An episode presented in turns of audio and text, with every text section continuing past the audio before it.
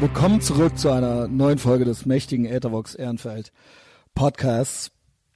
Äh, diese Folge geht raus von Köln nach Hamburg. Äh, es ist vollbracht. Es ist früher Sonntagabend, äh, 18.12 Uhr. Ich sprach gerade via Skype ziemlich genau eine Stunde mit dem Rechtsanwalt, äh, dem Medienenfant terrible und dem Free Speech Activist, so habe ich ihn genannt, äh, Joachim Steinhöfel, ja, äh, der ja schon wirklich schon lange im Business und lange im Game ist und äh, ja äh, auch viel äh, auf Facebook postet und macht und äh, ich folge ihm da auch überall und äh, bin auch so ein bisschen bisschen äh, Fanboy, falls man das so sagen kann. Ich fand den schon immer äh, wahnsinnig inspirierend und speziell seine äh, Zero Fucks Given äh, Einstellung und seine seine Furchtlosigkeit und eben auch äh, die Art und Weise, Dinge einfach interessant, angriffslustig beim Namen zu nennen und ähm, äh, so so eine gewisse positive Grundaggressivität zu haben dabei, nenne ich es mal. Und ähm, ja, da äh, finde ich, können sich einige Leute noch eine Scheibe von abschneiden. Und auf meinem Gebiet hat der mich dahingehend auch schon immer inspiriert, auch die Wahrheit zu sagen und auch äh, äh mich ein bisschen was zu trauen. Also ist einer von denen. Und äh, ich habe es tatsächlich geschafft, Kontakt mit ihm aufzunehmen. Ja, letzte Woche und das ging dann relativ schnell. Ähm, er meinte dann, also er schrieb mir immer zurück und meinte, ja klar, können wir machen. Was, wo, wie äh, sieht das aus und ähm, wie lange geht das und so weiter und so fort, so das übliche, was man dann so eben bespricht. Und äh, ich bin sehr stolz, dass es wirklich äh, fast eine St wirklich ziemlich genau eine Stunde wurde, weil ursprünglich hätte er lieber 45 Minuten gemacht. Also es war jetzt Freitag noch Stand der Dinge. Und heute Sonntagnachmittag, dann meinte er, als wir anfangen zu sprechen, ich glaube, es ist vorne noch dran, ja, äh, während wir hier gerade sprechen, also während ich hier gerade ins Mikrofon spreche, habe ich nämlich diese das einstündige Gespräch bei Orphonic hochgeladen und da werden gerade die Stimmen ausgepegelt und alles wird irgendwie äh, aufbereitet, damit sich das auch einigermaßen gut anhört. Und ähm, ja, da sagt er ganz am Anfang dann noch, äh, ja, 30 Minuten ist okay. Und was sagt man da, ja, zu so einer Medienpersönlichkeit, wenn die äh, sich bereit erklärt, mit einem zu sprechen, weil meine Bühne ist ja ein bisschen kleiner als die Bühne, auf der er sich sonst bewegt. Also hier hören so ein paar tausend Leute zu, wenn ich so einen normalen Podcast mache. Mal sehen, vielleicht kommen ja jetzt hier so ein paar neue dazu. Aber ähm, ja, er meinte dann erst 45 Minuten, weil ich habe ja nicht paar Millionen Klicks äh, und das verstehe ich auch und das ist auch äh, völlig legitim. Und dann waren es äh, 30 Minuten vorhin noch und dementsprechend, worauf ich hinaus will, ist, dementsprechend freue ich mich umso mehr, dass ähm, es dann ohne Worte darüber zu verlieren oder zu wechseln oder ohne, dass ich ihn jetzt zwingen musste, dass es freiwillig äh, 60 Minuten geworden sind. Und wir haben auch über alles gesprochen, über das ich sprechen wollte. Wirklich von der äh, von der ominösen Telefon-CD, äh, äh, das, äh, der Telekom-Lawsuit in den 90ern, 98 war es, glaube ich, aber auch so ein bisschen seine Biografie. Ähm, und auch drin ist Meinungsfreiheit, also Free Speech, äh, diese ganze Geschichte, für die er auch, äh, ja, auch viele Leute vertritt. Also sowohl äh, bekannte Leute als auch ganz unbekannte Leute äh, erzählt er auch von, sind teilweise sogar fast die spannenderen Fälle. Als auch, und das, das war mir äh, vor allen Dingen auch wichtig, da wollte ich so ein bisschen was drüber hören, erzählt er dann auch nochmal zehn Minuten drüber. Südafrika, ja, äh, lebt in Hamburg und Südafrika. Mm, und ähm, ja, das ist da alles drin. Und letzte Woche, eigentlich wollten wir es Freitag schon machen. Und ähm, er meinte, er schrieb dann, er wäre total dicht. Äh, das war natürlich terminlich gemeint und nicht irgendwie anders. Das fand ich eigentlich ganz witzig, wollte äh, die Folge eigentlich dann schon fast so nennen. Ähm, und dann abends, äh, ja, dann war es dann irgendwie so ein bisschen stressig, äh, der Tag, und dann hatten wir es verschoben auf heute. Und äh, es hat dann auch einfach geklappt heute. Also äh, hatte ich gar keine Bedenken, dass das passiert. Und es ist dann auch passiert. Also ein Mann, ein Wort. Ehrenmann, wie man sagen würde. Ja, ganz am Anfang noch kurz Erdogan und Merkel. Aber dann kommen wir schon so zu den ganz allgemeinen Sachen. Ja, also jetzt nicht, was jetzt nicht tagespolitisch aktuell ist. Bisschen amerikanische Politik, Kavanaugh, Äh, hat mir alles sehr gut gefallen. Ja, das nur so als kleine Einleitung, wie das alles so ablief. Ähm, ja, ich mache jetzt hier alles fertig, pack jetzt alles zusammen, editiere es, also Gespräch wird nichts rausgeschnitten, aber das hier muss natürlich zusammengepackt werden. Kleines Intro, kleines äh, Outro-Lied und dann muss ich noch einen kleinen Text schreiben. Ich hoffe, er schickt mir schnell noch ein Foto äh, und dann würde ich das gleich eigentlich auch schon hochladen und morgen früh bei Facebook posten. Äh, falls hier Leute jetzt dabei sind, die noch nie vom Etherbox Ehrenfeld Podcast gehört haben, äh, willkommen an Bord. Ja, dieses ein gottverdammtes Piratenschiff, Free Speech, Piratenschiff, gefährlichster Deu äh, deutschsprachiger Podcast, würde ich sagen. Äh, sehen andere auch so. Vor allen Dingen in erster Linie, weil alle anderen äh, Podcasts völlig zahnlos sind. Dieser Podcast ist ein kostenloses Medienangebot. Man kann ihn also kostenlos bei iTunes abonnieren mit der Podcasts-App, äh, die auf dem iPhone schon vorinstalliert ist. Ansonsten bei Android gibt's auch Podcast-Apps. Einfach mal gucken bei iTunes äh, oder bei Apple Podcasts. Ähm, worüber ich mich auch freue, ist Facebook, äh, Ethervox Ehrenfeld, einfach folgen, kommentieren, liken. Ja, also ich antworte meistens, vielleicht wird ja sogar Joachim Steinhöfel antworten. Äh, teilen ist gut. Und ähm, äh, bei iTunes kann man auch Bewertungen geben. Fünf Sterne sind immer herzlich willkommen. Und ähm, Patreon habe ich noch, ja. Patreon, äh, da kann man mich finanzieren, also da kann man mich abonnieren gegen einen äh, Beitrag, ja, also nicht kostenlos, sondern bezahlt jeder Teilnehmer was oder jeder Teilnehmer, äh, jede Teilnehmerin und ab fünf Dollar im Monat ist eine amerikanische Plattform, gibt's dort exklusiven Content, ja. Äh, einfach nur so, ja, vielleicht mal zum drüber nachdenken. Ähm, was sonst noch? Ach ja, so das Hauptding was am meisten zieht, ist persönlich weiterempfehlen, diesen Podcast. Also wenn es äh, gefallen hat, gerne den Link verschicken oder äh, Freunden und Bekannten erzählen. Hört euch das doch mal an. Ja, und äh, dann machen wir das so. Jetzt kommt Joachim Steinhöfel. Ah, ein Milchkaffee. Ja, ein Milchkaffee und eine äh, Coke Zero. Coke Zero. Also ganz viel Koffein, ja, für den Sonntagnachmittag. Wie geht's denn Ihrem Kopf? Geht das einigermaßen? Ach so, na, das war nicht so dramatisch, aber okay. ich war einfach ein bisschen schlapp an dem Tag, ein bisschen zu viel Sport und was weiß ich, dehydriert, nichts Dramatisches. Gut. Ja, weil Sie ja ziemlich knapp sind mit der Zeit, sagen Sie mir einfach, wann Sie beginnen wollen. Ich habe mir überlegt, mehr ein Q&A als ein richtiges Gespräch. Also Sie sollen reden, ich versuche mal nicht so viel zu reden. Und ähm, ja, äh, hauptsächlich über Sie aber mal sehen, ja, es gibt ja noch genügend andere Themen. Mal sehen, was passiert. Ja, halbe Stunde reicht. So, natürlich. so viel Sie wollen, ja. Also ich habe Zeit. Ich freue mich über alles. Ja, also dann mal einfach loslegen. Okay, ähm, jetzt gerade so aktuell, das geht raus von Köln nach Hamburg. Ganz spontan vielleicht einige Gedanken zum Wochenende in Köln jetzt hier. Der türkische Präsident und so weiter. Ich habe das nicht sehr intensiv verfolgt, aber ich habe natürlich die Kernsachen mitbekommen. Also was ich mitbekommen habe, äh, waren graue Wölfe am Veranstaltungsort. Das war, dass Erdogan die vier Finger gezeigt hat, also ein Gruß der Islamisten und so weiter, seinen Auftritt äh, am, am Staatsdinner mit Erdogan. Ich habe auch mitbekommen, dass Merkel wohl relativ eine relativ gute Figur gemacht hat. Und als er von Rechtsstaat in der Türkei gesprochen hat, sie wohl sehr deutlich gemacht hat, dass sie das anders sieht. Es gibt wenige Momente, wo ich die Kanzlerin lobe. Ich kritisiere sie eigentlich Tag, Tag ein, Tag aus, aber das soll einen nicht davon abhalten. Ähnlich wie sie es einmal gegenüber Putin gemacht hat, als sie neben ihm bei einer Pressekonferenz auf der Bühne stand und wörtlich von der verbrecherischen Politik in der Ukraine stand. Das bringt mir großen Respekt ab. Ich habe sie aber dann auch bei dem Erdogan-Besuch äh, nicht so intensiv verfolgt, dass ich jetzt sagen würde, das war ein ähnlich guter Auftritt.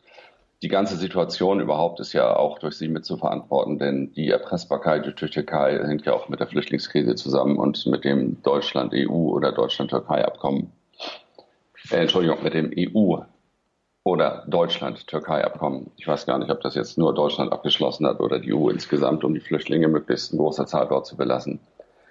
Ähm, das ist ja auch auf ihre Migrationspolitik zurückzuführen. Insofern ist sie erpressbar, aber das weiß man ja allgemein.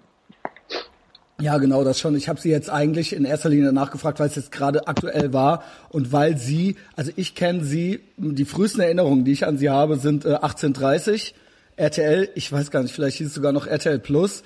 Und dann durchgehend waren sie eigentlich nie weg, aber so in mehreren Rollen ähm, zu sehen, so nenne ich es jetzt mal, ähm, auch schon mal in der Werbung und so weiter, aber immer so mit ihrer Persona irgendwie ganz vorne. Und jetzt im Moment, so seit ein paar Jahren, mir fallen sie hauptsächlich auf auf Facebook, eigentlich auch als, äh, wie Sie gerade gesagt haben, politischer Kommentator und aber durchgehend so eine Zero Fucks Given äh, Attitude, wenn ich das mal so nennen darf. Und äh, dafür sind sie auch bekannt. Und äh, eine Redakt ich nenne es mal redaktionelle Zuarbeiterin, die ich habe, die sagte, der hat vier Eier. Ähm, ich mich würde gerne interessieren, wie sind sie so geworden? Also Nature und Nurture, der Anteil. Also wie kann ich mir sie als Kind oder in der Schule vorstellen? Wie viel hatten die Eltern einen Anteil daran und wie viel ist ähm, äh, äh, Sozialisation? Weiß ich nicht. Ich glaube, sehr viel bin ich einfach aus mir selber heraus so geworden, wie ich bin.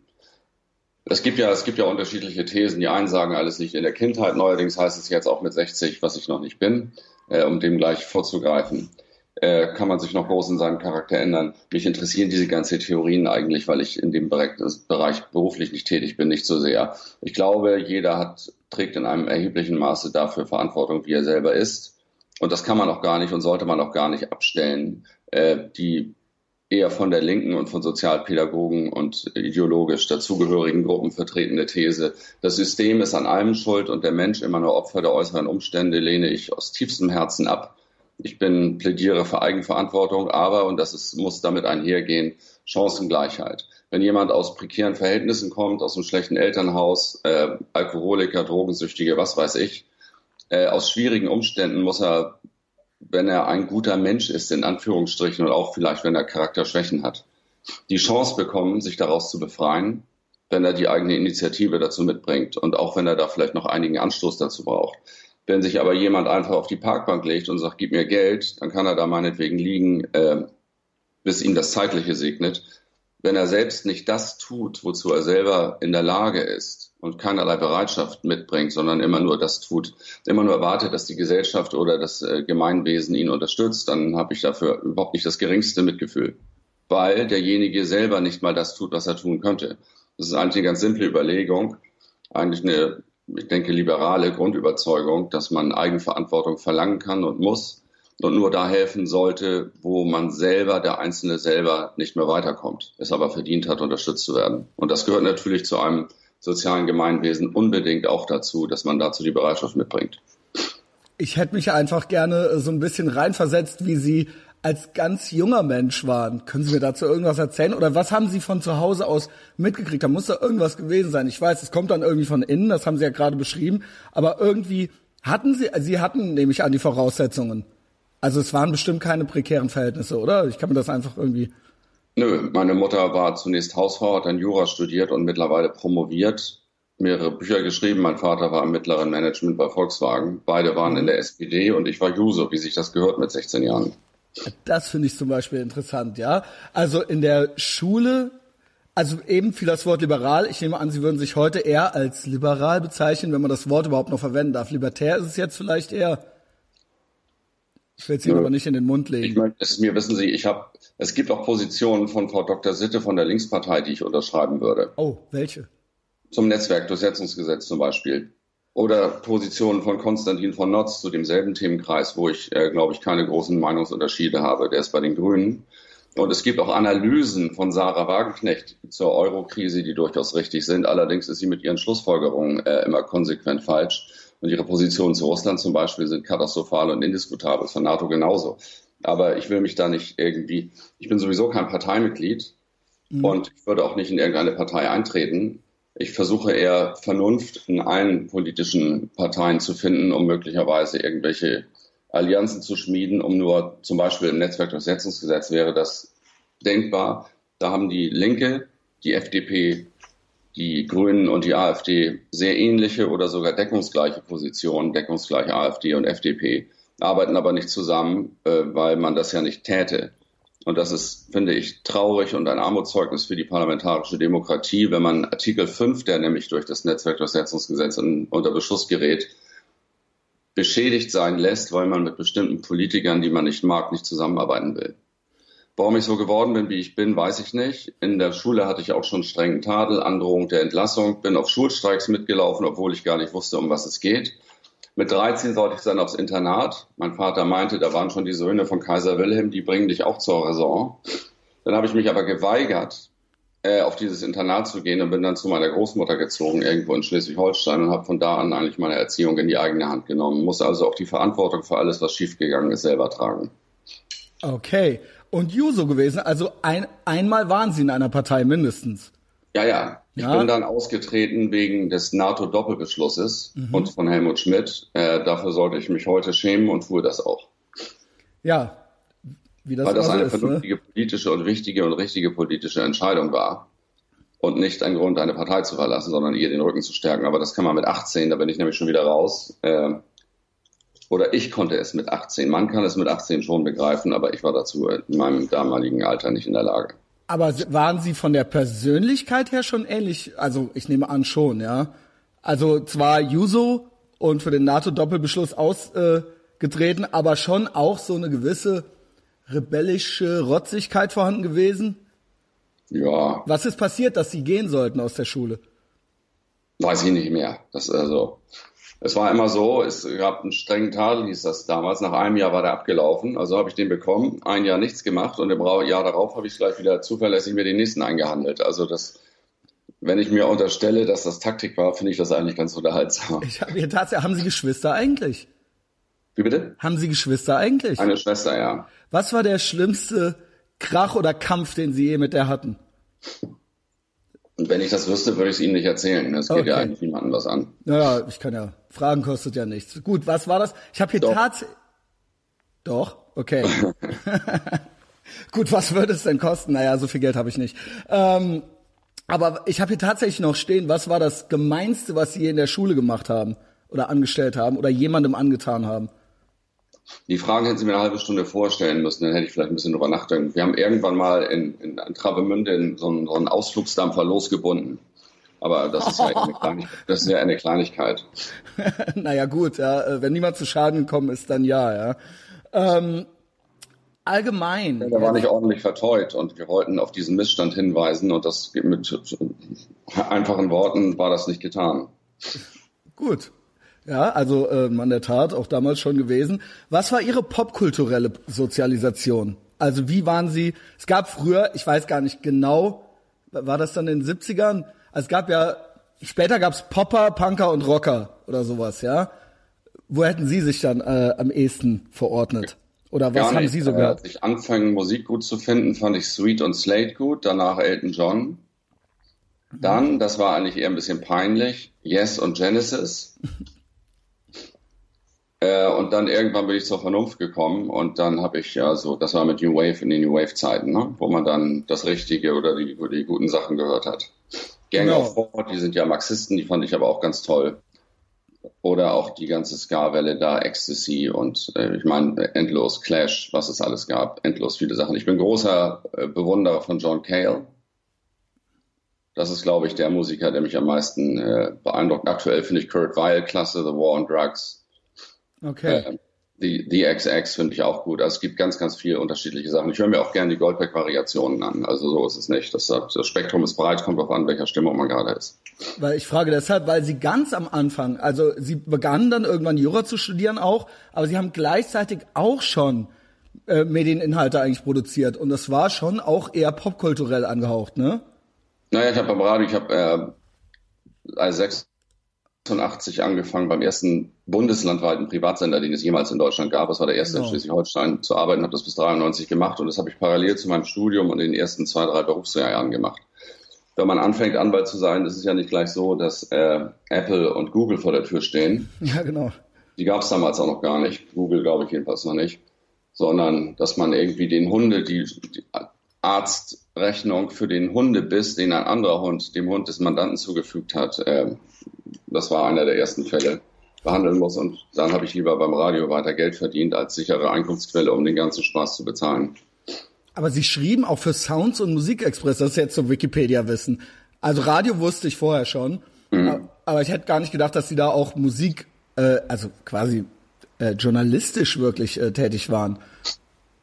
Ja, gut, ich meine, ich war nicht einer der Hauptautoren, aber ich habe da ein paar Artikel geschrieben, Plattenrezensionen. Ich war äh, aufgrund dessen auch in der, was weiß ich, in Amerika, habe da irgendwie Grandmaster Flash getroffen in den frühen 80ern und solche Leute. Das war natürlich ja, wow. toll, wenn man über die Musikjournalismus-Schiene äh, da Zugang zu irgendwelchen solchen Leuten gefunden und getroffen hat. Alan Vega, das war natürlich super. James White von James White and the Blacks. Alan Vega von Suicide ist übrigens auch eine meiner Lieblings. Ja, genau, kenne ich. Wie bitte? Ja, kenne ich, kenne ich tatsächlich.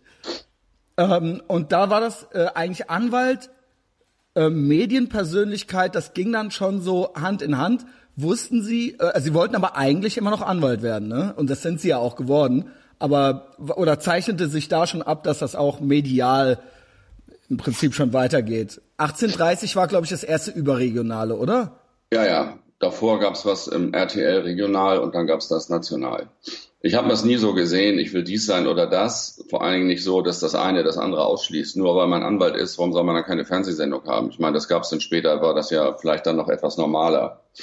Aber wenn man Spaß an einer Sache hat oder die Möglichkeit, etwas parallel zu machen und das eine das andere nicht zu sehr äh, beeinträchtigt, dann sehe ich da keinen Hinderungsgrund. Das übliche Bild vom Anwalt ist eben anders als das, das ich habe und ich ordne mich nicht unbedingt dem unter.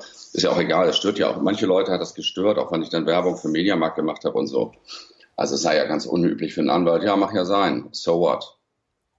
Ja, sehe ich genauso, weil ähm, ich stelle mir vor, vielleicht ist es für manche auch gut, dass sie bekannt sind. Also die werden dadurch auf sie aufmerksam, vielleicht für andere auch eher wieder nicht. Sie haben jetzt in den letzten Jahren wirklich da würde ich bei Ihnen noch zupacken, dieses, ich nenne es mal Redefreiheitsaktivist, Free Speech Activist äh, auf äh, amerikanisch. Würden Sie sich da auch selbst so verorten, so ein bisschen? Oder ist das mehr so ein berufliches Ding? Naja, wenn Sie bedenken, dass ich im April auf einer Podiumsdiskussion in Brüssel war mit der Justizkommissarin Jourova und äh, einer früheren Vorsitzenden der American Civil Liberties Union, kann man das, glaube ich, äh, und da waren auch nur fünf Leute auf der Bühne oder vier, mhm. äh, kann man das, glaube ich, bejahen. Und das heißt also nicht nur, was, wie ich mich selber sehe, sondern wenn Sie in einem, auf einem solchen, also wirklich, darf man sagen, recht hochrangigen Gremium äh, in Brüssel sprechen und man dazu eingeladen wird, kann man mhm. sagen, dass das eben sogar über deutsche Grenzen hinaus äh, Resonanz erhalten hat. Im also Übrigen auch ähm, das Wall Street Journal hat mich interviewt, die Neue Zürcher Zeitung hat in diesem Kontext geschrieben, The Atlantic, eine sehr wichtige Zeitschrift in den USA, Bloomberg, Reuters und so weiter. Al Jazeera habe ich sogar ein Interview gegeben im Frühjahr. Okay. Ähm, weil sie, also das ist ähm, was, was sie dann als, das würde ich als Aktivismus dann schon fast bezeichnen. Und das andere ist, sie vertreten natürlich auch ähm, prominente Klienten in dieser in dieser in diesen Sachen äh, Imad Karim, ne, Matthias Matusek, Akif Perinci, äh, das sind welche, die wir hier so kennen. Ähm, ist, Ali Ertan Toprak, Ahmad Mansour, Hamed Abdel Samad, okay. also Birgit Kelle, es gibt noch eine Reihe anderer, aber die, die interessantesten Fälle sind nicht unbedingt die, wo die Leute am bekanntesten sind, sondern das können auch manchmal ganz unbekannte Personen sein. Können Sie was erzählen? Ja, Peter S. aus Euskirchen, der gesperrt wurde bei Facebook, weil er eine Bildzeitungsschlagzeile zitiert hat oder eine Dame aus Bayern, nee, stimmt ja gar nicht, die war das Opfer, äh, ein Herr aus Berlin, der kritisiert hat, dass man eine Nutzerin, die sich überhaupt nichts zu Schulden hat kommen lassen, als Nazi-Schlampe beschimpft und der dafür, für diese Kritik an der Terminologie 30 Tage beschimpft wurde, äh, 30 Tage gesperrt wurde. Und dagegen haben wir dann auch eine einstweilige Verfügung gegen Facebook erwirkt. Also es sind manchmal auch Leute, die man nicht, die nicht bekannten Namen haben, aber die Fälle sind da eben häufig sehr interessant. Was mich da immer interessiert ist, wie finden die Leute Sie oder finden Sie auch schon mal die Leute? Ist da pro bono mäßig was dabei oder? Ähm auch ja. Okay. Aber es gibt äh, die, die Anzahl der Anfragen ist nicht unerheblich und ich habe ja auch diese Wall of Shame eingerichtet, mhm. auf der man sieht äh, Sperrungen von Facebook, die ein Unding sind. Andererseits Inhalte, die unbedingt hätten gelöscht werden müssen, häufig antisemitischer Natur, mhm. aber nicht gelöscht werden. Äh, und da kann man das, und wenn ich da Sachen sehe, wo ich denke, das ist ja unglaublich, nehme ich auch schon mal zu den Leuten Kontakt auf und biete ihnen das an. Zum Beispiel jemand, der die Erklärung 2018, das ist ja diese von einer Reihe von Schriftstellern, Wissenschaftlern unterzeichnete und dann von 160 Personen ebenfalls unterstützte Petition, die sich dafür, dafür ausspricht, an den, in Kurzform eigentlich, an den bundesdeutschen Grenzen wieder mit friedlichen Mitteln rechtsstaatliche Verhältnisse herzustellen. Die wird jetzt auch Anfang Oktober im Bundestag äh, im Petitionsausschuss behandelt. Der hatte das eins zu eins kopiert von der Petitionsseite des Bundestages, den Text, und wurde dafür wegen Hassrede von Facebook für 30 Tage gesperrt und der Inhalt gelöscht. Die Sache, da haben wir auch einen Spendenaufruf gemacht, äh, wurde dann für den Nutzer pro bono und wird auch weiter äh, pro bono gemacht, also durch, aber dadurch Spenden finanziert, weil die Akte allein schon 200 Seiten Umfang hat. Übrigens führte dieser Prozess in der ersten Instanz, die Entscheidung kommt Mitte Oktober, der Antrag stammt von Ende Juni. Das geht normalerweise in ein paar Tagen, in Bamberg dauert etwas länger. Äh, diesen, dieses Verfahren hat ein Journalist der FAZ, der anwesend war in der mündlichen Verhandlung, der die Akten kennt, zu der Unterschlagzeile veranlasst, Facebook löscht mit politischer Schlagseite. Mhm. Das ist ja liegt ja nahe, würde ich sagen, ja.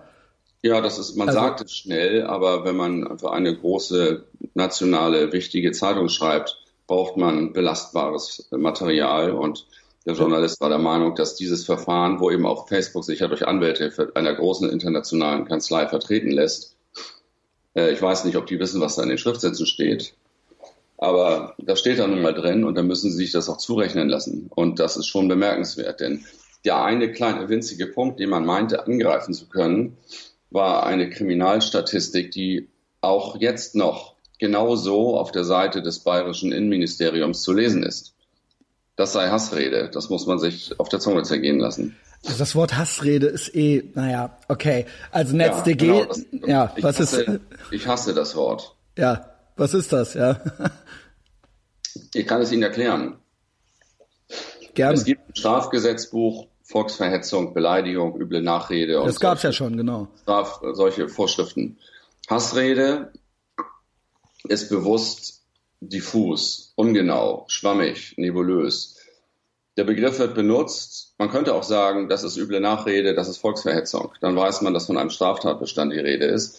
Indem man es ins Schwammige zieht, wird die Unsicherheit von Menschen, die sich vielleicht mit etwas einfacherem Vokabular politisch betätigen, was völlig legitim und ganz besonders wichtig ist. Denn der politische Diskurs ist nicht Leuten vorbehalten, die einen Hochschulabschluss haben. Denn es gilt der Grundsatz One Man, One Vote. Und die Zwischenrufe im Bundestag, wer sich die manchmal in den Protokollen durchliest, der würde sich lieber manchmal Stammtischniveau wünschen. Das ist nämlich dann auch von höherer, von besserer Qualität. However, Menschen, die keine Juristen sind oder sich nicht damit beschäftigen, den ganzen Tag hören Hassrede und denken, wenn sie sich also klar zu einer Sache äußern und einlassen, dass sie dann schon in den Bereich der Hassrede gelangen können und werden automatisch vorsichtiger und zurückhaltender. Das gilt natürlich Sicher. insbesondere, so glaube ich jedenfalls, für Kritik an der Regierungspolitik, die man, die ja auch dieses Gesetz zu verantworten hat. Und das führt dann zu einer zu einem vorauseilenden Gehorsam, zur Selbstzensur und so weiter in der Art und Weise, wie man sich äußert. Wenn man die verfassungsgerichtlichen Entscheidungen dazu liest, was man alles sagen darf, und wenn das äh, vor jeder Diskussion einmal kurz so ein paar Kernsätze zitiert werden würden, dann würden die Leute sagen, was, das darf man? Das ist aber doch Hassrede. Die erlauben dann ja Hassrede. Ja, Hass ist auch erlaubt im Übrigen. Ob es schön ist, ist was anderes. Ob es ein adäquates Mittel der politischen Debattenkultur ist, ist auch etwas anderes. Aber darüber haben wir nicht zu befinden, sondern darüber hat äh, das Verfassungsgericht gegebenenfalls zu befinden, also ob diese, wo diese Grenzen liegen. Und der Begriff Hassrede hat nur ein Ziel, Menschen in der Art und Weise, wie sie Kritik äußern, einzuschüchtern. Ich würde fast noch dazu packen, dass Hass ist ja was Emotionales, ja. Und Emotionen sind halt so schwer messbar irgendwie und hochsubjektiv, ja. Und da äh, kommt, wie, wie, wie soll das messbar sein, ja? Also, äh, das spielt ja keine Rolle. Also die einzige Grenze ist, ist es strafbar oder nicht. Mhm, genau. Wenn nicht, und wenn es keine Persönlichkeitsrechtsverletzung gibt, ist es erlaubt und dann darf man das. Und damit ist das Thema erledigt.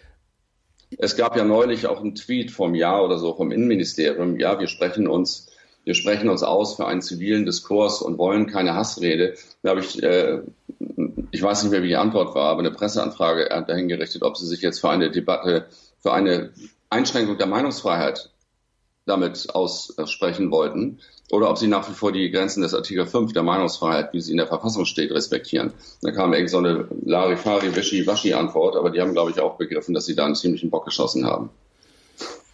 Also was äh, ich irgendwie mit Bedenken beobachte ist, äh, wir sprechen jetzt hier gerade über Deutschland, EU und so weiter. Ich sehe aber in den USA ähnliche Bewegungen, einen ähnlichen vorauseilenden Gehorsam, vor allen Dingen von medialen Plattformen wie Facebook, YouTube, ähm, äh, äh, Apple und so weiter. Wir hatten jetzt den Alex Jones-Fall. Ich weiß nicht, ob Sie das mitgekriegt haben. Ja. Jetzt wurde ihm zuletzt auch noch PayPal entzogen. Und ähm, einerseits bin ich auch sehr pro Business, also äh, die freie Entscheidungsgewalt eines privaten Unternehmens. Aber ich beobachte da irgendwie so einen vorauseilenden Gehorsam aus Angst vor einem Gesetzgeber und sich dann vorauseilt, mit dem ins Bett zu legen, so, ja, und dann schon mal Leute zu, zu deplattformieren oder halt eben hier bei uns haben wir dann das NetzDG, das ist ja dann schon durchgesetzt. Aber es ist in den USA nicht wesentlich besser, sagen wir es mal so. Ja, also Facebook macht da irgendwie dieselben Sachen. Ähm, äh, nee, also ich glaube, in den USA ist die Debattenkultur wesentlich äh, erwachsener als bei uns. Okay. Ja, also viel Weil, besser.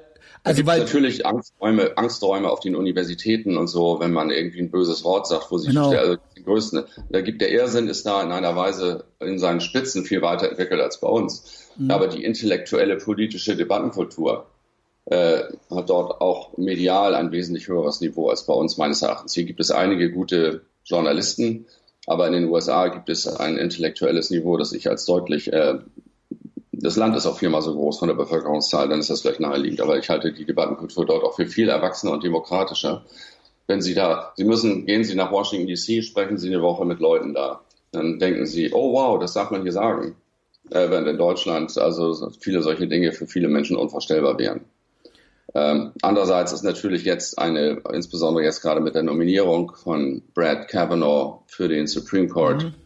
eine, ein Abgleiten der Demokraten genau. in quasi totalitäre äh, Bestrebungen festzustellen, das atemberaubend ist. Ich meine, das, die Kritik an Trump ist berechtigt, teilweise sehr berechtigt, aber dieses hysterische, äh, jede Kontrolle zu verlieren, dass man da gerade jetzt auch immer im Rechtsausschuss gesehen hat, das ist, macht einen schon sprachlos. Aber wie beurteilen Sie dieses äh, Ding, dass diese privaten Unternehmen, also diese riesigen medialen Plattformen, sich, dass die diesen vorauseilenden Gehorsam schon haben? Oder beobachten Sie das gar nicht so, wie ich das gerade geschildert habe? Diesen Nepotismus quasi zwischen Staat und, sagen wir mal, Facebook und, und wo, wo geht da die Reise hin? Also, das, das, kann ich nicht sagen und ich glaube, das ist etwas, was wir sehr, sehr, sehr, sehr genau äh, im Auge behalten sollten. Das ist, glaube ich, eine Mischform. In Deutschland hat jetzt Google als letztes Unternehmen entschieden, nicht vor das Verfassungsgericht zu gehen wegen des Netzwerkdurchsetzungsgesetzes weil sie Angst haben, wenn das kippt, dass es dann noch einschreitendere Regelungen etwa über Brüssel gibt. Okay. Ähm, ich habe keinen Zweifel als Jurist, und da kann man sich natürlich auch täuschen, aber die ähnlichen Stimmen von einer Reihe von qualifizierten anderen Juristen äh, lauten ähnlich, dass das Gesetz vom Verfassungsgericht kippen würde. Das ist eigentlich relativ sicher. Jetzt muss man sehen, dass man es dort anders hinbringt. Ähm, es ist natürlich auch so, dass diese Unternehmen eine politische Schlagseile haben. In der Anhörung von Zuckerberg vom, vom irgendeinem Ausschuss, Auswärtiger, was, ich weiß nicht mehr welcher Ausschuss war, ich glaube auch Rechtsausschuss, hat er gesagt, also Sie wissen ja, Facebook kommt aus Palo Alto und das ist ein extrem, extremely left-leaning place. Mhm. Mit anderen Worten, da kommen wir her, so sind wir und das reflektiert sich natürlich auch in unserer Unternehmenspolitik Sicher. und das ist keine Frage und das weiß man auch aus vielen anderen Dingen das weiß man aus Interviews mit Leuten, die in Löschzentren eingestellt oder nicht eingestellt wurden, wie da vorgegangen wird. Das erlebe ich so in meinem kleinen Mikrokosmos aufgrund der Löschung, die ich mitbekomme. Die Masse ist eigentlich, finden Löschungen statt, wenn sie an der Migrationskritik oder an Flüchtlingen auch völlig sachlich. Ich meine, da gibt es unsachliche, strafbare Sachen, die müssen gelöscht werden. Niemand will, dass strafbare Inhalte online bleiben, egal gegen wen sie sich richten. Aber da gibt es eben auch eine Masse an Kritik, die sachlich und richtig ist und die Leute werden trotzdem äh, gekillt für 30 Tage. was dann eben auch häufig äh, zu entsprechenden gerichtlichen Entscheidungen führt, die das verbieten, dass Facebook so vorgeht. Ähm, das andere ist, dass sie, also das sagen, das ist die, die politische Einstellung der Netzwerke selber, die natürlich sich auch irgendwie reflektiert. Das andere ist, äh, dass sie Angst haben vor wirtschaftlichen, vor, vor Strafen, vor Gesetzen, die wirtschaftliche Konsequenzen haben und dass sie dann, ich würde das nicht Nepotismus nennen, denn dann macht man ja gemeinsame Sache, sondern aus Furcht davor präventiv genau. agieren, um mhm. das zu verhindern oder zu verhindern, dass solche Gesetze, Gesetze überhaupt äh, erlassen werden. Ähm, wie, was, also jetzt so eine reine Prognose, das können Sie natürlich nicht wissen, aber glauben Sie, da geht noch was mit unserer Redefreiheit oder wie man es auch immer nennen will? Also wie, wo, wo, wo sind wir da in fünf oder in zehn Jahren? Äh, wird das, wird das besser? Schaffen wir das irgendwie noch? Ja, das wird, glaube ich, auch über die Zukunft unseres Gemeinwesens bestimmen, genau. denn das ist das elementare Gut die einen demokratischen Rechtsstaat definiert, dass man sagen kann, was erlaubt ist. Das wird sehr spannend und ist schwer zu prognostizieren. Allerdings spüre ich und merke das auch konkret, eine enorme Bereitschaft, äh, etwas dafür zu tun, um dafür zu kämpfen. Ich hatte ja schon die, den Prozess erwähnt wegen der Erklärung 2018, wo es einen Spendenaufruf der drei Initiatoren gab und mhm. da sind sehr viel Geld zusammengekommen. Klar, sich haben in den letzten drei Wochen haben sich mehrere, wie soll ich sie, ich will die Namen natürlich nicht nennen, aber einflussreiche Personen aus der Wirtschaft oder der Beratungsindustrie an mich gewandt, die auch mit erheblichen äh, Zahlungen, also dazu bereit sind, Initiativen zu gründen, Geld zu investieren, um die Meinungsfreiheit und sonstige freiheitliche Rechte zu verteidigen in Form von irgendwelchen Initiativen, die noch nicht spruchreif sind, aber wo die Bereitschaft dahinter steht, äh, die auch wissen, was ich im Hinblick auf die Meinungsfreiheit mache und das auf diesem Bereich und auf andere Bereiche ausdehnen wollen. Und ich glaube, da ist eine sehr, sehr große Bereitschaft da, wenn man ein vernünftiges Vehikel hat, da auch vor Gericht, äh, sei es in Deutschland, sei es äh, in Europa, zu prozessieren und äh, Gegendruck zu entwickeln. Nehmen Sie einfach das NetzDG, ein verfassungswidriges Gesetz, das die Meinungsfreiheit in den sozialen Netzwerken einschränkt Mhm. Im April ist es uns dann gelungen, eine einstweilige Verfügung, die erste überhaupt in Deutschland gegen Facebook zu erwirken, mit der eine Löschung und eine darauf beruhende Sperrung von einem Gericht verboten wurden. Wenn das geht und wenn das sich etabliert, und mittlerweile haben wir viele andere gleichartige Entscheidungen, Sie sind in Köln gerade auch vor einer Woche für Jacqueline Chadorian, Vorsitzende der Armenier in Deutschland, eine lange Zeit hat im Integrationsrat der Stadt Köln mitgearbeitet und so weiter. Die hat in der jüdischen Rundschau einen Artikel geschrieben, der wurde verlinkt von ihr. Sie wurde gesperrt, der Artikel wurde gelöscht. Das hat das Landgericht Köln verboten. Wenn sich das etabliert, dann haben wir eine ganz, ganz bittere Gegenmedizin für Heiko Maas und Angela Merkel, die beiden Hauptakteure hinter dem NetzDG. Und das war dann auch, also mir lag das am Herzen, weil ich der Meinung war, dagegen kann man rechtlich irgendwas machen. Da musste ich eine Weile nachdenken, bis man dann den richtigen Dreh hatte, weil es ja auch in der juristischen Fachliteratur hieß, das geht nicht. Das war dann wohl falsch, es geht eben doch. Und zumindest muss man es versuchen. Zu sagen, geht nicht und die Segel streichen, das liegt mir nicht. Und es liegt auch anderen nicht. Äh, da muss man zumindest versuchen, das durchzuprozessieren. Und wenn es bei einem Gericht nicht klappt, versucht man es beim nächsten ähm, und vielleicht in der Berufungsinstanz. Das kostet Geld. Ein Privater kann sich das nicht unbedingt erlauben. Aber wenn dann die Gemeinschaft sozusagen zusammensteht dagegen, dann gibt man ein bisschen Geld und hat vielleicht einen Erfolg. Und dann hat man eben auch mit Hilfe der Gerichte ein Korrektiv geschaffen, dass eben durch das NetzDG zwar viel gelöscht wird, aber dass man sich da eben auch gerichtlich dagegen wehren kann mit Aussicht auf Erfolg, wenn die Löschung zu Unrecht erfolgt ist. Und wenn man da nicht gerade die absoluten Grenzfälle vor Gericht bringt, sondern zunächst mal relativ absurde Löschungen, die nicht zu vertreten sind. Facebook mhm. verteidigt das trotzdem, aber gut, das ist deren Problem. Ähm, dann hat man damit natürlich dann irgendwann eine Rechtsprechung etabliert, womit man das auch zu Lasten der Netzwerke durchsetzen kann. Und das ist die Zivilgesellschaft, die dann aufsteht und zusammensteht. Und das ist eine tolle Sache und da macht es auch Spaß. Dann kann man auch mal ein paar Sachen aufs Haus nehmen. Aber das hat auch natürlich auch seine Grenzen. Ich bin keine 100-Mann-Kanzlei. Abends äh, für die gute Sache da pro bono arbeiten. Ähm, ich kriege auf jeden Fall immer von Ihnen so ein ich nenne es mal so einen positiv-aggressiven Grundvibe äh, und so eine Angriffslust und so eine, äh, also so, sie sind, sie scheinen, ja, nie richtig schlecht drauf und ähm, auch immer so das Gefühl, äh, sie versprühen irgendwie so das, dass, dass sie das schon hinkriegen, ja, und äh, äh das meine ich auch mit dieser Angriffslust. Ähm, was gibt es, also was ist so Ihr schlimmster Gegner? Kann man das so benennen? Inwiefern? Vor dem ich ja. so sage, Gott, oh Gott, das ist ein so starker Gegner, jetzt muss man Genau, also es könnte egal was sein. Ja, manchmal, äh, ich äh, habe auch schon mal gesehen, äh, sie sind eigentlich furchtlos, aber es wird auch schon mal versucht, sie in eine Ecke zu stellen oder sowas. Oder vielleicht kann es auch ein Gegner vor Gericht sein oder irgendwas, was ihnen da jetzt ähm, in den äh, Sinn kommt. Nee, gar nicht. Also gar nicht. ich habe mal was. Äh, letztlich ist es so, wer der Gegner ist, ist eigentlich egal. Man muss einfach nur erkennen, man guckt sich einen Sachverhalt an und prüft, wie der juristisch zu beurteilen ist. Und da kann der Gegner sonst wer sein. Äh, wenn man da gute Argumente hat, hat man eine faire Chance. Und wenn man taktisch schlau ist und mit ähm, bestimmten Prozessualen, also sich die auch die Formalien haargenau anguckt und da kleine Fehler sucht und so weiter, man kann sehr viel machen. Ich meine, Sie könnten ja auch sagen, wir sind ein Anwaltsbüro, ein kleines, eine Boutique, eine speziell hochspezialisierte kleine Anwaltsfirma. Da kommt Facebook mit, mit einer 100-Mann-Kanzlei. Tja, das hilft, ist mir dann auch relativ viel egal, macht doch im, im Grunde noch mehr Spaß. Ja, okay. Sie können ja gerne mal kommen und zugucken, äh, wenn die Verfahren sind. Gerne. und sich dann mal selber einen Eindruck davon verschaffen, ob äh, also, das sind Anwälte, manche mag ich gern, manche schätze ich, manche sind mir unsympathisch. Von manchen halte ich fachlich was, von anderen halte ich fachlich nichts. Das geht denen mit mir sicherlich genauso. Ähm, und wer der Gegner ist, also ich, als ich für eine Telefonbuch-CD-ROM mal auf dem Cover war. Ich erinnere mich. Wie krass war das? Da konnte man Rückwärtssuche machen und so weiter.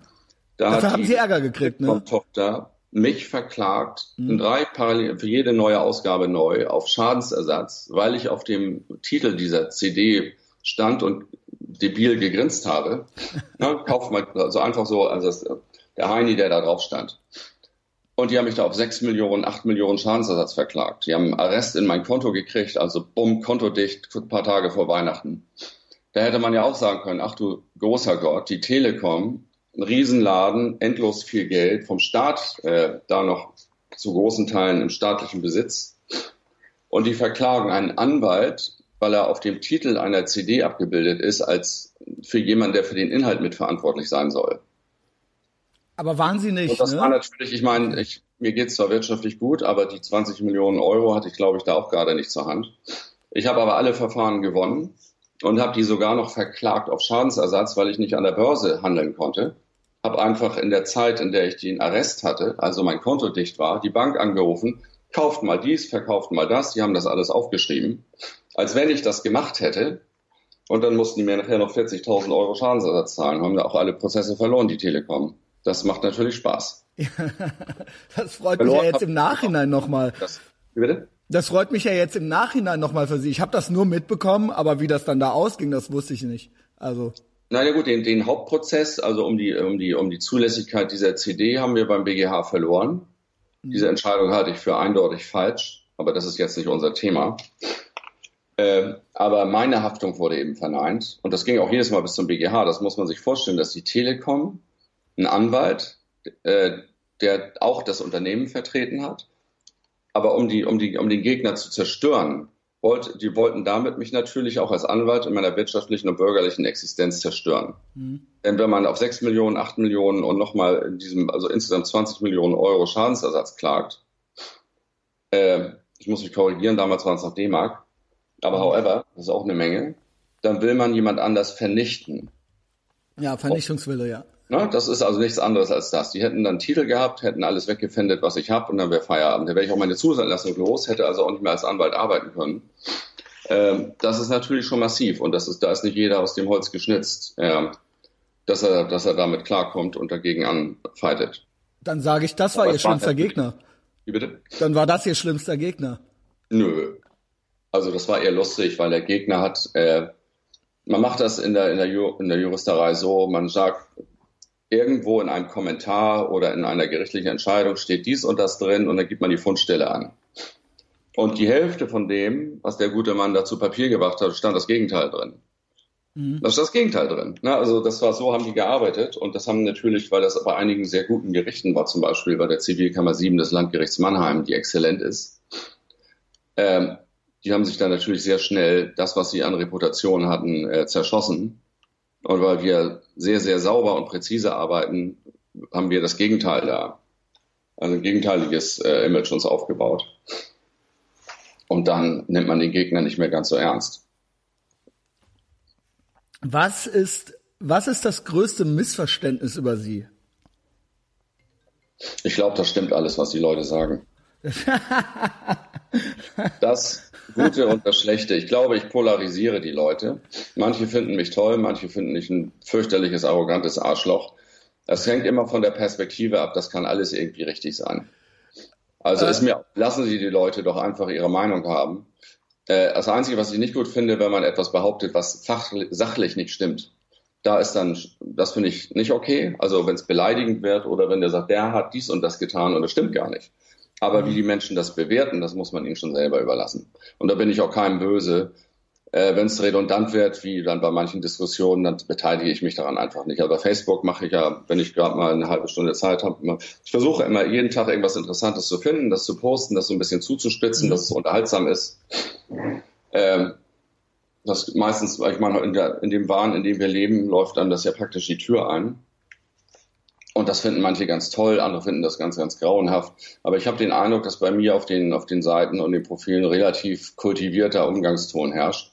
Neulich habe ich jemanden auf dem Straßenfest von der Linkspartei getroffen, persischer Hintergrund. Und ich mag ja die, den Iran und die Menschen dort sehr gern mhm.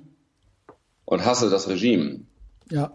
Und wir haben uns sehr, sehr nett unterhalten. Und es gibt auch in der Linkspartei politische Positionen. Ich erwähnte das bereits, das NetzDG wollen die auch nicht dann hat man einen wunderbaren Anknüpfungspunkt, um über das Thema jedenfalls, auch über eine große ideologische Trennung hinaus miteinander an diesem Punkt Gemeinsamkeiten zu entwickeln. Das macht Spaß. Ich kann sagen, ihr spinnt ja, was ihr da macht, da macht, da macht, ja, ist ja gut. Dann sagt er ja, und äh, na, wenn ich, wenn ich für Militäreinsätze bin, um Diktator zu stürzen, flippen die Linken wieder aus, dann sucht man sich lieber Gemeinsamkeiten und macht ein gemeinsames Foto und postet das. Das finde ich total unterhaltsam. Äh, das geht auch. Na, können zwar, oh, Sie haben eine Siamkatze. Ich, ich habe einen Siamkater, ja. Cool. Johnny. Ja, den, das gefällt mir sehr gut.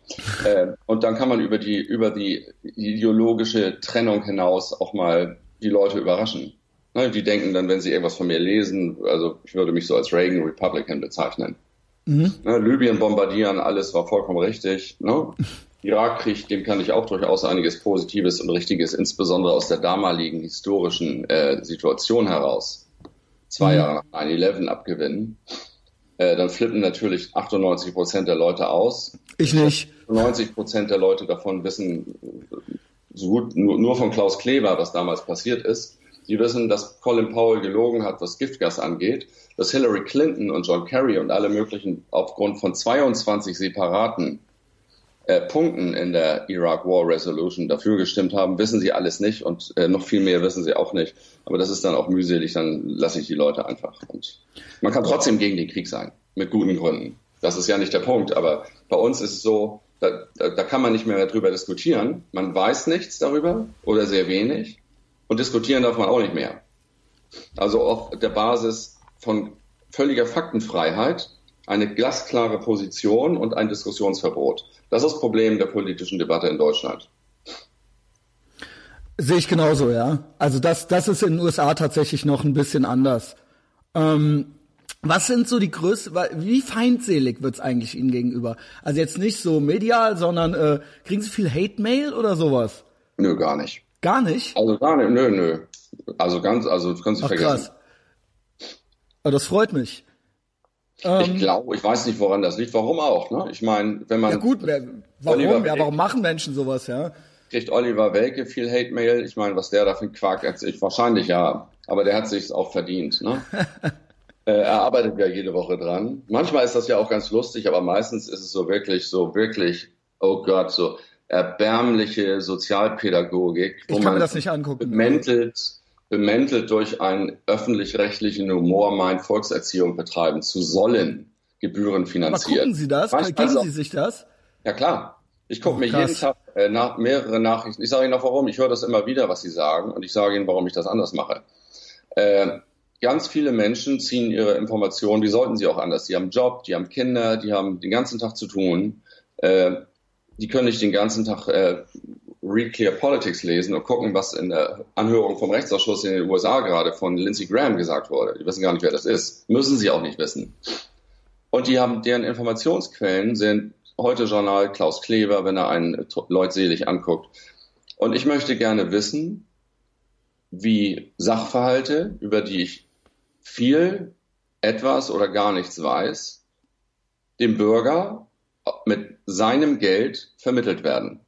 Das ist eine ganz wichtige äh, Geschichte. Und darum schaue ich mir das an. Jetzt habe ich auch unter dem Einfluss meiner Freundin das etwas zurückgefahren, weil man sonst irgendwann Depressionen kriegt. Und sie muss, sich, sie muss sich das ja zuerst anhören, nehme ich an, ja. Nee, ich meine, das ist dann auch manchmal, dann kann man es auch einfach nicht mehr hören, wenn es losgeht. Wenn dann wird, äh, angenommen, also nehmen wir Kavanaugh, also die Anhörung zum, zum Richter vom Supreme Court. Das habe ich mir drei oder vier Stunden angesehen. Und dann sehe ich einen Bericht in den deutschen Nachrichtensendungen. Und dann frage ich mich, hat der Typ das auch so lange angeguckt? Das glaube ich nicht. Äh, und dann frage ich mich, wie kommt es, dass in dieser Art und Weise darüber berichtet wird? Und warum hat das mit der Wirklichkeit überhaupt nichts zu tun? Und warum werden da überaus bedeutende Teile der, der, der Fakten einfach völlig unter den Tisch geschlagen. Und zwar nur, um in die Richtung zu gehen, der Richter hat irgendwelchen Dreck am Stecken und nicht über die äh, Art und Weise, wie da mit vermeintlichen äh, Anschuldigungen von den Demokraten, die jetzt eine FBI-Untersuchung wollen, auf den letzten Drücker, die aber schon vier Wochen vorher äh, die Zeugen mit einem Anwalt ausgestattet haben, das aber alles unterm Deckel hielten. Und jetzt tun sie so, wir wollen eine Untersuchung also es führt vielleicht auch ein bisschen zu weit, aber es ist bei uns, uns zu sehr ähm, Inside Baseball. Äh, auf jeden Fall ist die Berichterstattung sehr, sehr häufig, insbesondere wenn man sich gut auskennt, so, dass man den Kopf schüttelt und sprachlos ist, was da zu sehen und zu hören ist. Nicht immer. Ähm, mittlerweile kommen sogar ab und zu mal Politiker der größten Oppositionspartei, der AfD, zu Wort. Ich finde, jeder muss zu Wort kommen. Ne? Ich finde, ja, das ist halt dann eben Demokratie. Ja. Denn normalerweise, oder wenn man nicht immer alle vier hat, aber so, dass es irgendwie ausgewogen ist, denn das sind politische, das sind Oppositionsparteien und wenn die gefragt werden, kann man die Linken fragen, selbstverständlich, die Grünen, die FDP, die AfD. Und zwar alle mit gleichem Recht. Die Grünen kommen immer dran, äh, ich habe schon mal die Frage gestellt, ob das nicht auch ein bisschen verdeckte Parteienfinanzierung ist, wenn die öffentlich-rechtlichen sieben Milliarden im Jahr annehmen, ob da nicht ein Teil davon also praktisch in Wahlwerbung für die Grünen äh, hinausläuft. Aber mhm. gut, das ist etwas zynisch überspitzt. Ähm, vielleicht noch ein, zwei Sachen, ja. Äh, Südafrika, da leben Sie auch. Ich. Ich bin da. Sind Sie gerade da? Nein. Nee. Okay. Ähm, was also weil Südafrika immer auch mal jetzt wieder ein Thema ist. Und ich sah sie auch mal was posten, äh, ein paar schöne Bilder von dort. Und dann habe ich auch ein paar Kommentare drunter gelesen. Ähm, ich fasse es mal ganz allgemein. Was gibt es, was wir hier so über Südafrika wissen sollten? Was sie, was sie, ähm, ohne, ich habe das jetzt ganz, ich versuche mal da gar nichts reinzupacken in diese Frage sonst. Ein unglaublich schönes Land mit unglaublich vielen hilfsbereiten, freundlichen Menschen mit einer unglaublichen Lebensqualität, äh, dass gerade die Bevölkerungsmehrheit in erschütterndster Weise unter einer korrupten und teilweise kriminellen ANC-Regierung leidet, eine völlige Verwahrlosung der äh, öffentlichen Verwaltung, jedenfalls in großen Teilen des Landes, nicht im Western Cape, wo Kapstadt liegt, weil dort die Oppositionspartei über 60 Prozent hat. Äh, eine Polizei, die man nicht mal, die man höchstens noch anrufen kann, damit sie Strafzettel ausstellen, die vollkommen äh, wirkungslos sind. Da ist Polizei nicht Ländersache, sondern wird vom Bund geregelt. Neuer Präsident, der mit großen Erwartungen den kriminellen Jacob Zuma abgelöst hat, der ungefähr 10 Jahre, 20 Jahre in den Knast gehört, wegen also es gibt kaum eine Vorschrift im Strafgesetzbuch von Vergewaltigung bis Korruption, die er nicht äh, verwirklicht hat. der auch berühmt ist für die Aussage, er hat ja mit einem mit einer AIDS-Kranken Sex gehabt, ja danach sei er duschen gegangen. das sagt eigentlich alles.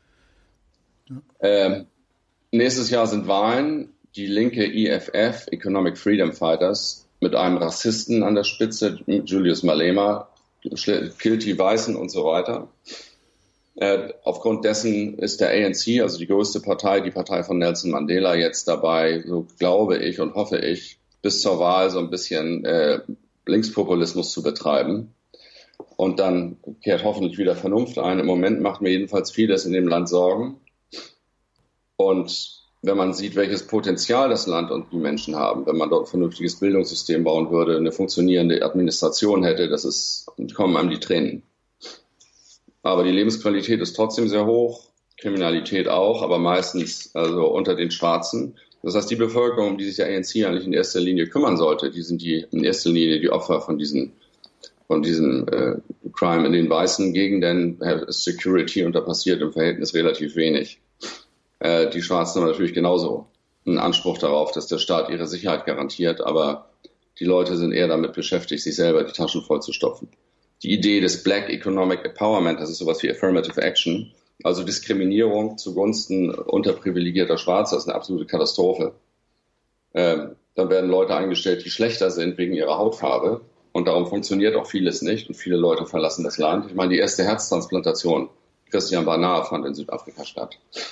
Da ist also Substanz, aber leider im Moment ist es, im Moment ist die Phase eher so, dass ich auch etwas angespannt bin. Okay, und Sie leben dort, aber fühlen, Sie fühlen sich sicher, ja? Also, wie kann man sich das vorstellen? Oder kriegen Sie das schon dann auch mit? Also, weil ich höre immer diese Buzzwords. Ich gucke ganz viele amerikanische Sachen. Podcasts höre ich und so weiter. Und ich weiß immer nicht, wie schlimm ist es wirklich. Die einen sagen, bis hin zu White Genocide hört man. Auf der anderen Seite hört man, ach, das stimmt alles gar nicht, das sind alles Rassisten, die das sagen. Was ist nee, da so Ihr persönliches? Entschuldigung. Es sind sicher keine Rassisten, die das sagen. Also die Pharmamorde und so weiter sind natürlich eine Tatsache. Äh, aber ich glaube, von White Genocide zu sprechen, ist ein bisschen übertrieben. Die, die Stimmung ist im Moment, so hört man aus der Distanz. Ich will das jetzt etwas vorsichtig beurteilen, weil ich jetzt seit April nicht mehr da bin. Im November fahre ich wieder hin. Mhm ist relativ angeheizt, weil es jetzt auch eine Debatte um Landenteignung ohne Kompensa ohne Entschädigung gibt. Nur Farmland, aber trotzdem, wenn die Eigentumsrechte in Gefahr geraten. Was ich nicht sehe, also, also durch die Bank, sondern äh, man will Schwarzen Farmland geben, damit sie sich dann selber äh, versorgen können und produzieren können und so weiter. Rückgängigmachung irgendwelcher Enteignungen aus der Kolonialzeit zu was das geführt hat, hat man in Simbabwe gesehen. Absolute Katastrophe. Alle Farmen, die so übergeben wurden, funktionieren nicht. Und es geht ja letztlich auch um die, um die Versorgung der Bevölkerung mit Nahrungsmitteln. Dann werden die Preise steigen. Was passiert mit den Krediten, die die Farmer, die enteignet werden, bei den Banken haben? Dann ist das nächste eine große Bankenkrise. Also das ist alles nicht durchdachter, schwachsinniger Populismus. Ähm, die Kriminalitätsrate, auch Vergewaltigung und so, ist hoch. Kommt darauf an, wo man lebt wenn man weiß, ich meine, gehen Sie durch Ravensburg, werden Sie plötzlich mit dem Messer abgestochen. Mhm. Ne, in Deutschland ist es ja auch nicht gerade so. Man tut ja immer so, ja, da ist es ja ganz schlimm. In Deutschland ist, ähm, haben wir auch in gewissen Bereichen ziemlich hohe Kriminalität oder auch erhebliche Risiken, in anderen Bereichen wieder nicht. Da ist es etwas schlimmer, aber wenn man weiß, wo man hingeht, wo man sich bewegt. Ich fahre nicht ins Ghetto und schreie da irgendwie ihr Neger ne, oder ähnliche Beleidigungen. Ich bin ja nicht äh, lebensmüde. Dann würde ich mir selber auch was auf die Zwölf geben. Ne, aber da habe ich sowieso nichts verloren. Da, äh, da, da habe ich keinen Anlass, mich da aufzuhalten. Und das sind in erster Linie die gefährlichen Regionen. Und da bleibt man weg. Ist in, ist in New York und in Los Angeles fährt man auch nicht nach South Central. Also es sei denn, ja. Termin mit, mit Snoop oder wer auch immer da gerade zugange ist. Aber so ganz unbesorgt blicken Sie da nicht in die Zukunft. Sie bleiben jetzt erstmal und Sie wissen, wo Sie sich nicht äh, bewegen oder wo Sie sich bewegen können. Aber es ist nicht ganz ohne, ja. Also äh, auch jetzt so, wie es weitergeht vor allen Dingen, ja. Ja, bisher war es eigentlich, ich bin da ja seit, seit den späten 90ern, habe mir 2002 ein Haus gekauft mhm. und bin da jedes Jahr ein paar Monate. Aber diesmal ist das erste Mal, wo ich so ein bisschen angespannt bin. Weil ich eigentlich von Ihnen noch vor einem halben Jahr oder so einen recht positiven Post sah. Also, ähm, ne, wo sie das so ein bisschen, ja, komm, wir wollen mal nicht übertreiben. So las ich es raus, wenn ich mich richtig erinnere. Und jetzt hören ja, sie sich so ein bisschen anders nicht, an, ja. Wir wollen auch nicht übertreiben. Also ein Bekannter ist einer der reichsten Südafrikaner, der wohnt bei uns gleich um die Ecke. Den mhm.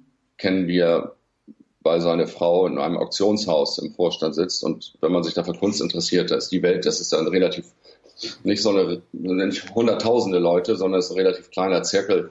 Da läuft man sich immer wieder über den Weg und mit dem spricht man dann ab und zu mal. Also das ist einer der, der wohlhabendsten Südafrikaner überhaupt. Äh, der meint, ja, nächstes Jahr sind wir ein und sieht das relativ gelassen. Okay. Und der ist natürlich top informiert und äh, ich hoffe, er hat recht.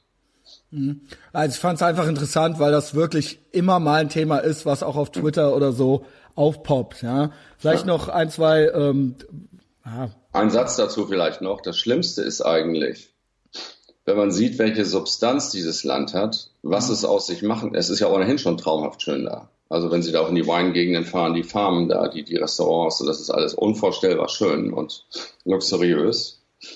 Äh, wenn man aber sieht, welche Substanz das Land hat, insbesondere auch wie es den Armen, die schlechte Bildungschancen haben, die keine vernünftige Unterkunft haben, äh, den Ärmsten der Armen, welche Optionen das Land hätte, wenn es vernünftig mit seinen Ressourcen, menschlichen und, und äh, anderen wie, wie Bodenschätzen umgehen würde, dann ist es wirklich ganz, ganz traurig, dass diese Chancen, ähnlich vergleichen mit Venezuela. Ich meine, Südafrika und oh, Venezuela, Venezuela ist auch die geringsten vergleichen, aber den Menschen könnte es, wenn da nicht Verrückte an der Macht wären. Öl.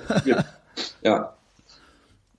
Ja, es ist, äh, ja, es ist heftig. Also äh, Venezuela, ja, da frage ich mich auch, wie das weitergehen soll. Hm. Vielleicht ich noch so. Ich habe von Ihnen gehofft, dass Sie das Problem lösen können in unserem Gespräch. ja, keine Ahnung.